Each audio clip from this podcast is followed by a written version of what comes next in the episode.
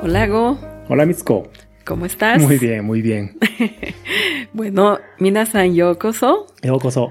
Hoy día vamos a hablar de dos temas. Eh, Go nos va a traer sobre el teclado japonés. Sí, es que mm. recibí muchas preguntas sobre cómo, cómo se escribe japonés en los teclados. Ah, muy bien. Y yo les voy a hablar sobre eh, el Gohan. Gohan, Gohan. Gohan, ¿así? Gohan. Gohan, Gohan. Ya. Ya.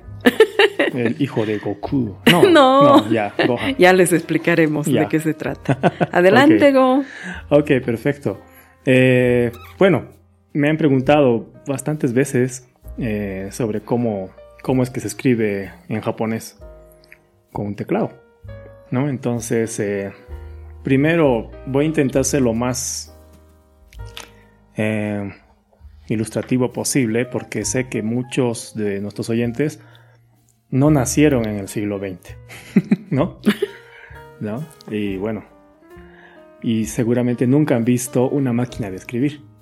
Puede ser. ¿No? Entonces, si quieren pausar este, este capítulo un momentito y buscar en internet cómo se veía una máquina de escribir, tal vez ayude. Y bueno, para entender también este capítulo, quiero que consideren todos que el alfabeto español, si ignoramos los dígrafos, es decir, la Che, la doble L, ¿no? La E, Y, tendríamos 27 letras, ¿ya? Pero en japonés hay 46 hiraganas, 46 katakanas, los los yoyo kanji son 2136 y si quisiéramos escribir palabras técnicas, tendríamos que superar estos 2136 y tal vez usar un grupo de hasta 3000 kanjis. ya, entonces, esto es un poco la base, ¿ya? Entonces, a ver, em, las máquinas de escribir. Las máquinas de escribir son... No, no, se alejan mucho del teclado que tenemos en las computadoras, ¿no? El diseño, ¿no? Y si eran muy ruidosos, en los teclados el que se movía era el papel, ¿no? se ve moviendo hacia la izquierda a medida que las, las letras iban corriendo. Y cada vez que no se apretaba enter, sino que era una palanca que volvías a mover el papel hacia la derecha para volver a empezar, ¿no? A escribir. Iba avanzando hacia arriba el papel y cuando se acababa, lo sacabas y volvías a poner otro papel. ¿Ya? Em, si viven en Latinoamérica o España, seguramente su teclado es del tipo QWERTY. QWERTY porque si ustedes ven desde la primera tecla arriba izquierda es la Q, después la W, después la E, la R, la T y la Y. QWERTY. Mm. ¿Ya? En otros idiomas hay, hay, otros, ¿no? Otras distribuciones, pero esta es la que se usa en español. ¿Ya? No sabía que se llamaba QWERTY. QWERTY, sí, mm. hay QWERTY, QWERTZ, ¿no? Que la Z está en vez de la Y, así. hay mm. varios. Hay el Vorak, pero usamos generalmente el QWERTY, que es esta distribución. Se llama así. ¿Ya? Esta distribución, así como la conocemos hoy, se estandarizó en 1874. Mm. ¿Ya? Ya era la era Meiji, ¿no? ¿Ya? Entonces fueron evolucionando, evolucionando los inventos de las máquinas de escribir hasta que llegaron al QWERTY en 1874. ¿Por qué lo digo? Para ver en qué andaba Japón en 1874. ¿Ya? Para empezar, no había máquinas de escribir que escribieran en japonés. La primera máquina de escribir en japonés tardó como 40 años. Ok, en 1914 llega a inventarse el primer teclado, digamos, eh, japonés. ¿Ya? Y es un invento de un ingeniero que trabajaba en una imprenta. Entonces, ¿qué era una imprenta? ¿Cómo era la imprenta de Gutenberg? ¿No? Para un poco entender, ¿ya? Eh, Gutenberg ideó eh, un, aparato que tenía muchos palitos, y a cada palito, con forma cuadrada, tenía una letra. Entonces tú tenías unas cajas llenas de estos palitos, y para escribir tu, tu texto en tu página, ibas poniendo como un molde ordenando estas letritas para que formen letras, espacio, letra, espacio, palabra, letra, espacio, etc.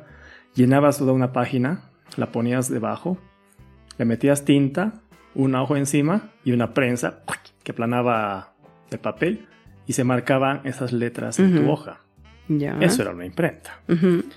Con esta idea, ¿no? Entonces este ingeniero japonés pues se le ocurre crear una bandeja con muchos kanjis y hiraganas. ¿no? Muchos, muchos, muchos. Y un mecanismo que te permita escoger una de estas y cuando apretabas una palanquita salía esa varilla Ujú. y pum, iba hasta el papel pasando por una tinta. Oh, Y uf, la volvía a poner en su lugar, buscabas otra y eh, se recorría un, un carácter, ¿no? Escogías otra, apretabas, pum, otra vez, otro golpe con un martillazo a la hoja y volvía a su lugar. ¿No? Entonces era, digamos, la manera de entender cómo hacer que una máquina tenga así como 2000 Wow. letras, Mm. ¿no? Entre kanjis, hiraganas y katakanas. ¿ya? Era un poco esta la idea, ¿ya? Eh, este señor, este ingeniero se llamaba Sugimoto Kyota Ujú. Y logró eh, esto escogiendo 2400 caracteres, los que él consideró los más necesarios. ¿Ya? Esto era. O sea, hizo uno por uno. Sí, uno por uno los puso ahí. Wow. No, su imprenta tenía, por supuesto. Ah, Claro, ¿no? Entonces la imprenta escoge esto y va creando texto, ¿no? Y tiene repetidas, muchas repetidas, porque necesitas, al escribir un texto, cuántas. S's o cuántas T's tienes en tu texto, muchas. Entonces lo que hacían las imprentas era tener muchos para escribir, dejar una plancha y ¡pum! ya. ¿no? Pero este invento solamente tiene uno de cada uno, porque Ya. martillaba cada Claro, uno. ¿cierto? Era así.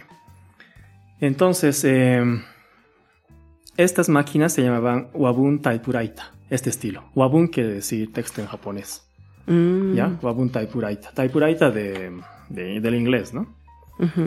Entonces, si me preguntan hasta cuándo duró este invento, que parece súper arcaico, aunque no me crean, mi mamá lo usaba y yo la vi. ¿En Sí, serio? en casa, sí. Wow. Una versión más modernizada, tal vez. Era como una tabla de madera. Ya. no era de madera, pero una tabla plástica Ajá. donde tenía eh, impresos o dibujados los kanjis en Ajá. cuadraditos pequeños, Ajá. los hiraganas a un lado, los números a otro lado Ajá. y un montón de kanjis, Ya. ¿no? Eh, ordenados, no sé cómo, cuál era la, Mm, la la lógica. lógica del orden, era niño. Entonces mi mamá agarraba una especie de, de cursor mecánico Ya. con una mira, esas, un lente que tiene una, una cruz de crosshair, no sé Ya. cómo se dice, Ujú. es- no, es como una mira y con eso buscaba el kanji que necesitaba y su otra mano estaba en una especie de botón. Entonces buscaba, pum, buscaba el otro, pum. Wow. Entonces cada pum, pum, se movía la hoja. Ah. Qué interesante. Y Tienes que buscar, conocer sea, dónde estaba cada conocer. kanji. en Y habían dos mil y pico de. Sí. Wow. Este era de, creo que era de menos, era de 1800. Pero algo así, igual. pero igual. es- es. Esta era la, la manera antigua Mm. de escribir, ¿no? Mm. Entonces, inclusive en, en YouTube, si ustedes buscan Wabun Typewriter, Typewriter, Typewriter, Typewriter, Mm, Taipuraita. hay, hay gente que, que, que, que muestra estas cosas, ¿no? Y suena Mm, con este ritmo, ¿no? mm, A ese ritmo, porque una máquina de escribir suena tac, tac, mm, mm, mm, ¿no? Súper lento. Después, a mediados del siglo XX, eh, el mundo cambia porque surge la computación. ¿ya? Entonces, en Occidente, empresas como IBM comenzaron a desarrollar máquinas procesadoras de texto, así Así se llamaban. ¿no? Que eran unas máquinas de escribir con una pantallita. Entonces, uno tecleaba. ¿no? Y aparecía en una pequeña pantalla lo que Sí. estabas escribiendo. Sí. Tú mirabas que esté bien, apretabas enter Sí. Y y una esfera que tenía Sí. todas las letras iba pa, pa, pa, pa, pa, pa, pa, golpeando la, la hoja con una tinta, el mismo concepto de una máquina de escribir, pero sin errores, porque ya primero veías lo que ibas a imprimir en una línea y aparecía en la hoja. Sí. Porque antes, ¿cómo borrabas? Tú Ah, que no, has pues. usado máquina de escribir, yo también. Había correctores, ¿no? O con gomita o. Sí, había como tres maneras. Sí. La primera era, si escribiste mal y, había una tecla que era como el backspace, El space mandaba la hoja hacia la izquierda, ¿no? El backspace mandaba hacia la derecha. Entonces, backspace y en vez de la I ponías O, back. Otro backspace, otra vez O, back. Mm. Otro backspace, O, back. Unas tres veces como que la I desaparecía o detrás de la O. Sí. Es como cuando en el examen tú escribes 4 y te equivocaste y pones 5, 5, 5, 5 muchas veces. Puede decir que no es 4, es 5. Esa es una manera. La otra, había unos papeles blancos. Sí. ¿No? Entonces tú hacías un backspace y si la I estaba mal, presionabas I otra vez. Entonces se marcaba en blanco, que era el mismo color que la hoja, un I blanco sobre el I negro. Entonces desaparecía la I y otra vez escribías lo que tenías. Y la otra manera eran unas gomas que parecían unos lápices con unas gomas muy duras. Entonces tú movías la hoja y raspabas la hoja hasta que desaparezca. Y otra vez movías la hoja hasta que el cursor esté en su lugar. Y seguías. Y Las tres maneras, ¿no? Entonces, eh, IBM creó algo que cambió el mundo. Porque ya las hojas aparecían más limpias. Y el otro invento es que parecían justificadas. Que a la derecha estaban bonitas, ¿no? Entonces, un gran invento. Entonces, en esa época se crearon teclados que el diseño existe hasta ahora, que son las teclas de 100, es el teclado de 105 teclas. Es el más grande, ¿no? Entonces, para los que no me entienden, según la mayoría sí, tienen la, sección de letras, ¿no? Tienen una sección a la derecha de números, el keypad, el numpad. Eh, arriba tienen el F1, F2, F3 si suman todas estas teclas, son 105. Mm. ¿Ya? Por eso se llaman de 105. De estas, 27 son para letras. Las demás son Shift, Alt, mm. Enter, F1. Funciones. ¿no? Muchas cosas, ¿no? Mm, Pero las que son de letras son 27. Ok. Entonces, eh, usando las tecnologías, los japoneses dicen cómo aplicamos la tecnología para escribir. Entonces, ¿cuál fue el primer invento? Ok, en, el occidente eran estas teclas, ¿no? Estos teclados de 105 teclas. Los japoneses todavía no tenían mucha idea de cómo aplicar bien la tecnología. Entonces, imagínense un teclado que tiene la típica sección de números del 1 del 0 al 9, tiene un espacio, enter, qué sé yo, escape, Fs1, Fs2, izquierda, derecha, arriba, abajo. Eh, y en vez de shift tienes una letra que es kana, kana, para cambiar de hiragana a kanji.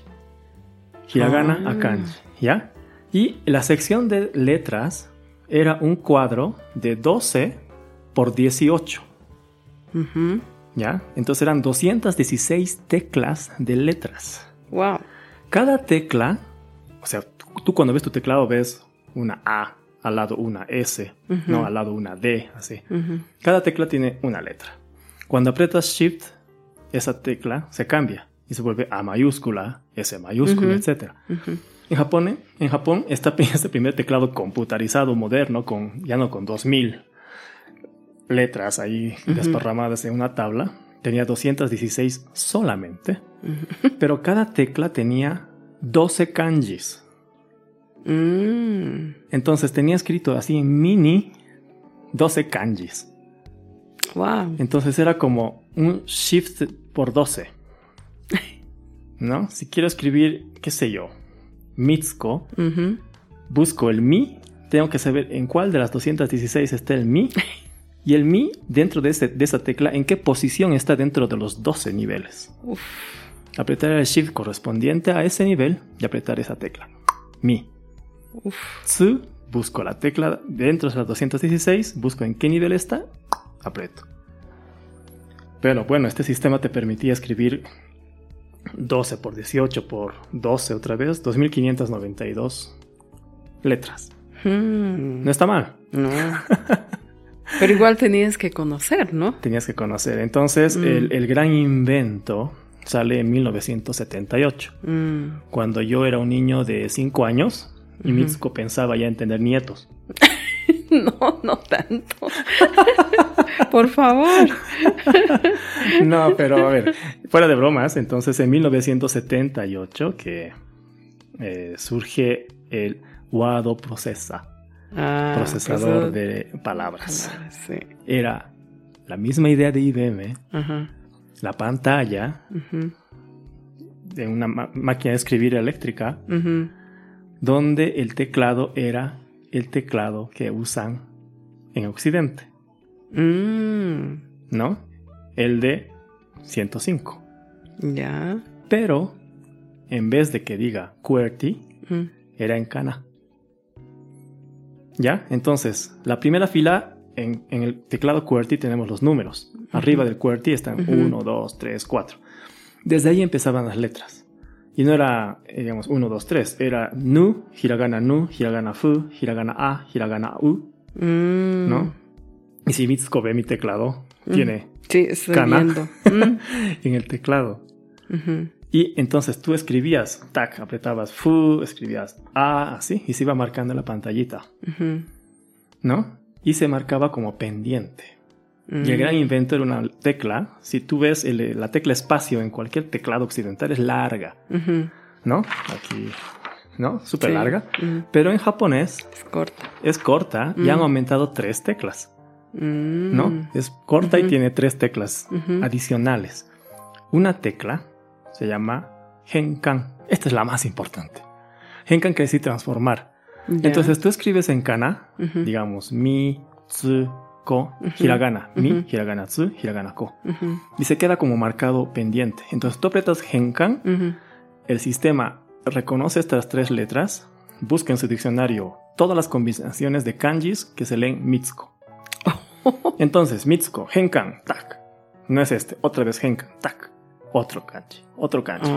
Y vas ah. buscando hasta que llega el kanji que es de tu nombre. Hmm. Entonces, cuando entra, aprietas Enter y ya no se queda como pendiente, sino como grabado y mm. sigues escribiendo. Mm. La otra tecla se llama kana. Dije que hay tres, ¿no? La otra tecla es kana. Entonces, ¿qué es lo que hace? Aprietas una vez y aparece en hiragana. Aprietas otra vez, aparece en katakana. Ah. Sí.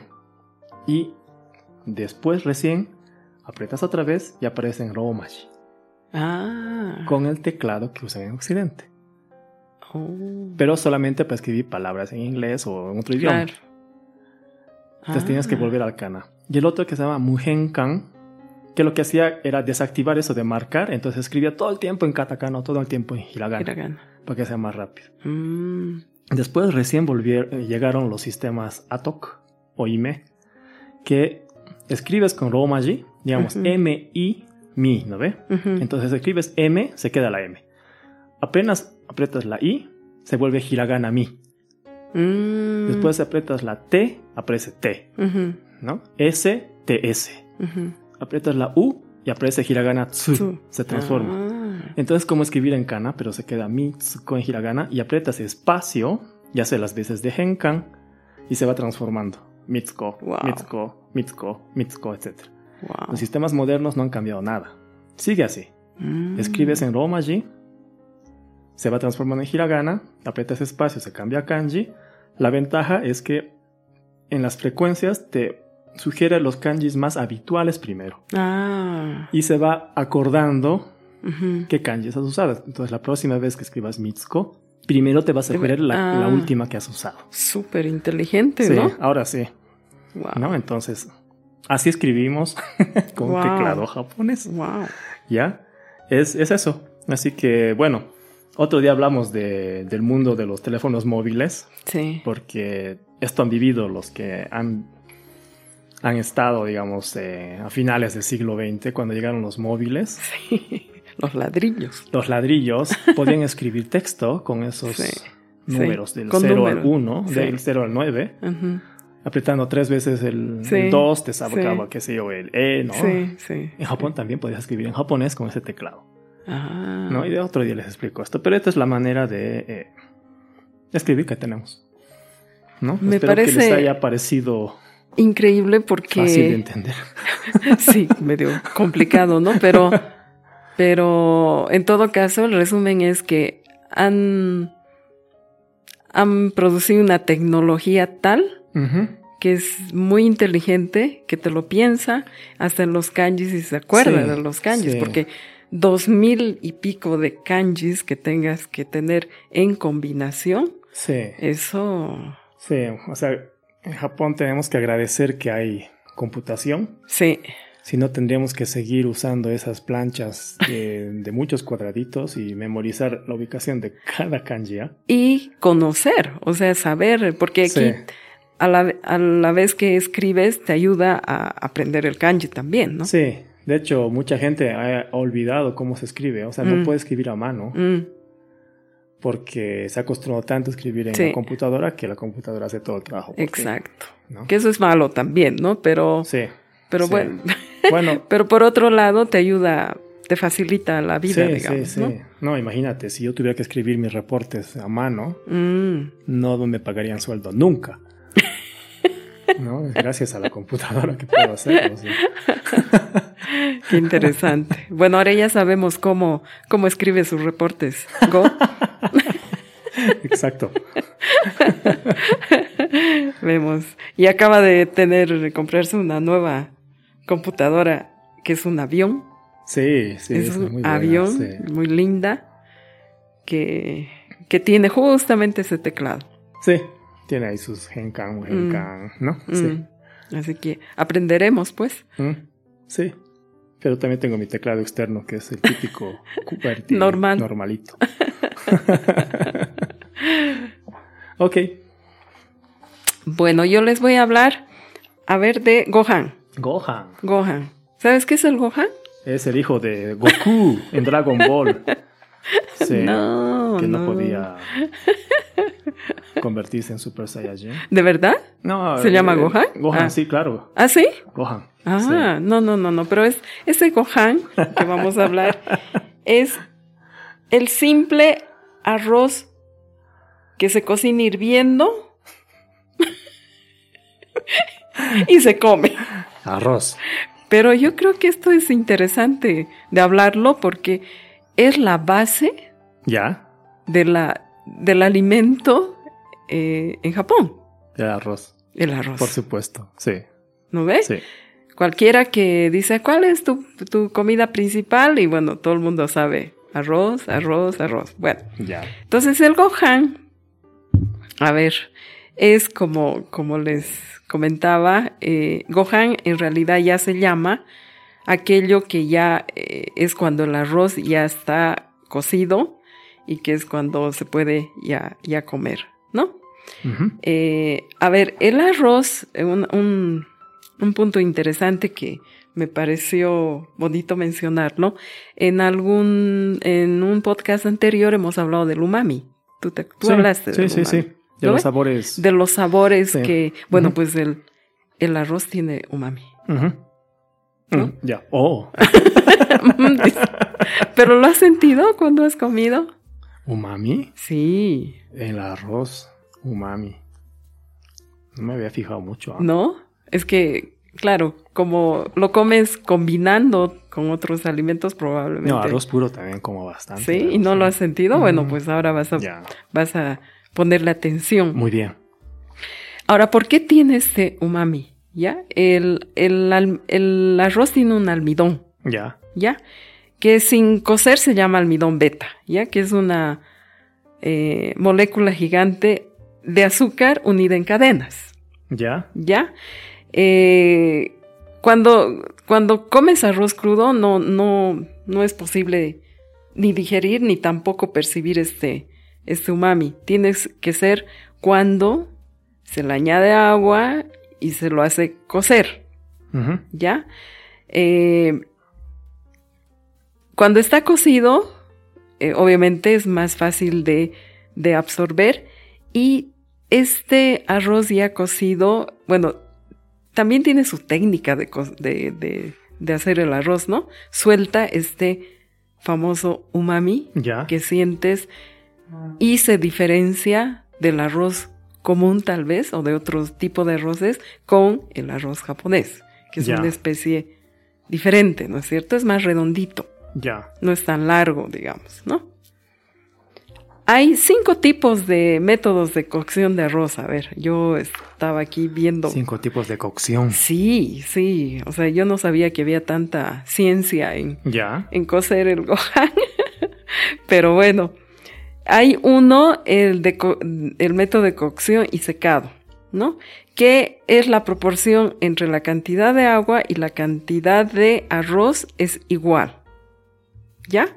Igual, ya. Se hierve, ¿no? El, el- el arroz primero y se cuece al vapor en la segunda fase con poca agua. Oh, eh, a ver, dos fases. Dos fases. Una primera, uno a uno, ¿no? Proporción Sí, uno a sí. uno y después comemos Hace agua. servir Ya. y se, se, se- como que se consume el agua, ¿no es cierto? Sí. Y ahí como que se cuece más en vapor Ya. que en agua, Ya. ¿ya? Y, y toda el agua después es eh, absorbida, ¿no? O sea, se termina. Esa es un- una metodología. Nunca usé este, ¿ah? Ya. Sí. Hay otro. Yutori se llama. Ya. Primero has remojado el arroz. Ya. ¿Ya? Y lo hierves en gran cantidad de agua y cuando ebulle, sacas el agua. O sea, sacas, eh, perdón, sacas el arroz en un colador y Ya. transfieres a una cesta con vapor en otro recipiente. Ya, por eso Yutori, ¿no? Que Sí. sacas el agua caliente. Sí, y Ya. se termina de cocer en vapor. Ese es otro método, Ya. Oh, wow. ¿no? Voy a intentar. Sí, yo también. y esa agua eh, no, no se la desechaba, sino que se utiliza como bebida, ¿no? También Ya. después de, de comer. Ya. ¿Ya? Hay otro eh, que se utiliza, que es parecido, parecido al anterior, pero es sin remojar, sino que coces el arroz Ajá. En agua hirviendo y después lo pasas eh, al vapor, sin remojar. El anterior era remojando primero Ya. y después haces hervir y después lo pasa a vapor. Ya. ¿Ya? Este no, este lo haces cocer primero, o sea, directo, Ya. y después al vapor. Y este método era utilizado en, en la época Edo, Ya. se llamaba yutaki, Ya. Y se sigue utilizando a veces hoy en día para cocinar eh, arroz para sushi. Ah, sí. Mm. Ya. Es que sale más enterito, Mm. no pierde el, el ¿cómo se dice? El, el, eh, la figura del arroz, ¿no? Que es más La redundante. forma del La arroz. forma del arroz. Ya. Wow. Hay otro, sí. Oye, yo no sé cocinar arroz. bien, eh. Sí. Ah, había sido toda una ciencia, así. sí, yo igual. Y eso que me gusta el arroz que hago, pero.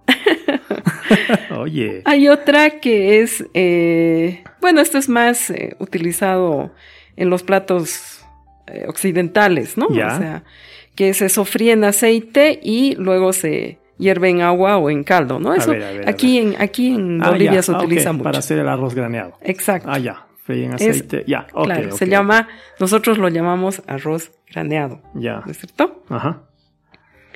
Ah, por fin algo que conozco. Pero sigue explicando para la gente. Entonces, tú fríes el arroz, los granos, Ya. y luego y- los pasas. Y luego los hierves en En agua, o- caldo, ¿no? O sea, con algo de sabor, Ya. ¿ya? Y el, el- la, la cocción solo al vapor, Ya. ¿Ya? Que, que haces el, el cocinas solo al vapor el, el arroz y este, y esta, este método lo utilizan para hacer eh, eh, eh, platillos ceremoniales, ¿no? Muy especiales, que la consistencia debe ser, debe salir diferente. Ya. para, para hacer especialmente con arroz glutinoso, que es para hacer los pasteles de arroz, ¿no? Ya. Los moche que habíamos hablado.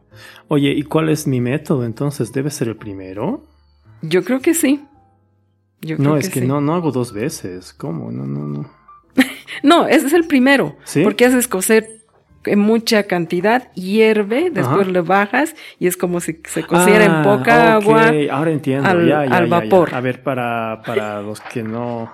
Es que nosotros cocinamos en olla de presión. Bueno, vivimos a más de 3.600 metros sobre el nivel del mar y requiere un arte cocinar en La totalmente, Paz, ¿no? Totalmente, A ver, ¿cómo lo hago yo? Eh, por cada una medida de arroz es una y media. y media y un poquito más de agua. De agua. El arroz lavado. uh -huh. eh, no, bien lavado. Mm, sí. Bien la lavado. primera, la primera remojada, digamos, para que salgan flotando sus cáscaras, todo eso. Se, se bota. El y desde almidón. la segunda recién se, se. ¿Cómo se dice? Se estruja. Este sonido. con el arroz. Espero que suene eso. Y cuando está ya el agua sin, Limpia. eh, sin el almidón, Uh -huh. ahí se, se, escurre todo el agua y se calcula. ¿no? Por cada taza de arroz, una y media y un poquito más de agua Uh -huh. fría. Así es. Si el arroz tiene algún dejo de olor Uh -huh. en crudo, se pone una tapita de vino blanco. Ah, eso no sabía. Sí, para quitarle ese olor. Algunos arroces, depende, ¿no? De dónde Mm. lo compres. En La Paz, sí o sí o sí o sí o sí, en olla de presión. Sí. Cuando empieza a sonar, Uh -huh. se pone a fuego mínimo. Uh -huh. Entonces, esa es la primera fase, digamos. Esa es la primera Ah, fase. Cuando ya empieza a sonar, pones a fuego mínimo. Uh -huh. Y ahí es cuando La es- clave es 7 minutos. Exacto. Y ahí es donde está en vapor. Ah, ok. ¿Mm? Ahora sí. Ahora entiendo todo. Entonces, el- mi, mi método es el primero. Sí. Y Sí. Y es el que utilizamos nosotros. Sí, sí, sí. sí. Pero ah, hay otros métodos más, ¿no? Que, Mm. que pueden ser utilizados. Voy a investigar con nosotros. y bueno, se puede combinar, ¿no? Obviamente el arroz con todos los alimentos, Ya. con, con verduras, con carne, ya, ya Obviamente, depende, ¿no? sí. Y bueno, eh, lo, lo más conocido son los sushis, ¿no? O el, o el arroz con huevo, Tamago kakego. ¿no ve? Que es lo más... eh, ¿no? Y hay uno que también se, se come cuando es festivo, el sequihan, ¿no? Que Sí, es, que es, eh, arroz con porotos rojos, Sí, sí. que es, eh, es que Porotos normalmente judías, judías, Sí. sí, que se utiliza para celebraciones, Ya. Sí, sekihan. ¿no? Lo que dijo Mitsuko de con huevo es para los flojos. es súper rápido y súper nutritivo. Tienen arroz recién hecho. Eh, lo ponen en su, en su en su bowl, ¿no? Y un huevo crudo y shoyu. Sí, Y listo, y listo. ¿no? Es- Pero aclararles que el arroz, o sea, que se utiliza es una semilla especial, ¿no? Es, es Ah, ¿verdad? Sí, no, no, no. es un no es el arroz común, pues, por eso no sale Bueno, el mismo en Japón es sabor. común. Bueno, en Japón sí, pero por lo menos aquí nosotros, Sí. ¿no? Eh, utilizamos. Sí, para los que no son Nikkei, eh, el, el arroz que venden generalmente en Latinoamérica es, es largo, es grande. Mm, Y su virtud es que cuando uno lo cocina, la típica propaganda de "Ay, el arroz sale así como súper separado un grano del otro. exacto. Ese es un buen arroz acá. En Japón, eh, como es otra raza, no sé cómo se dice, otra especie de grano, que generalmente solo hace bajo inun- inundación, Ujú, absorbe bastante agua, Agua, y es pegajoso. Entonces, cuando uno quiere hacer esa misma propaganda, saldría una masa hacia abajo y no tendría muy buen efecto en Occidente, pero así nos gusta, ¿no? Sí. Y ese Sí. es el que tiene umami. Umami. Muy bien, entendí. ¿Entendiste? Ah, ok, Pruébenlo, pruébenlo. Y les va a gustar. sí, súper. y esto es disclaimer, no nos hacemos responsables por los incendios que ocasionen ustedes en, este en esta investigación. Por favor, no jueguen con fuego. Eso. Bueno, muchísimas gracias. Espero que les haya gustado. Y bueno, mm, quedamos para una siguiente momento. Muy bien. Otsukaresama.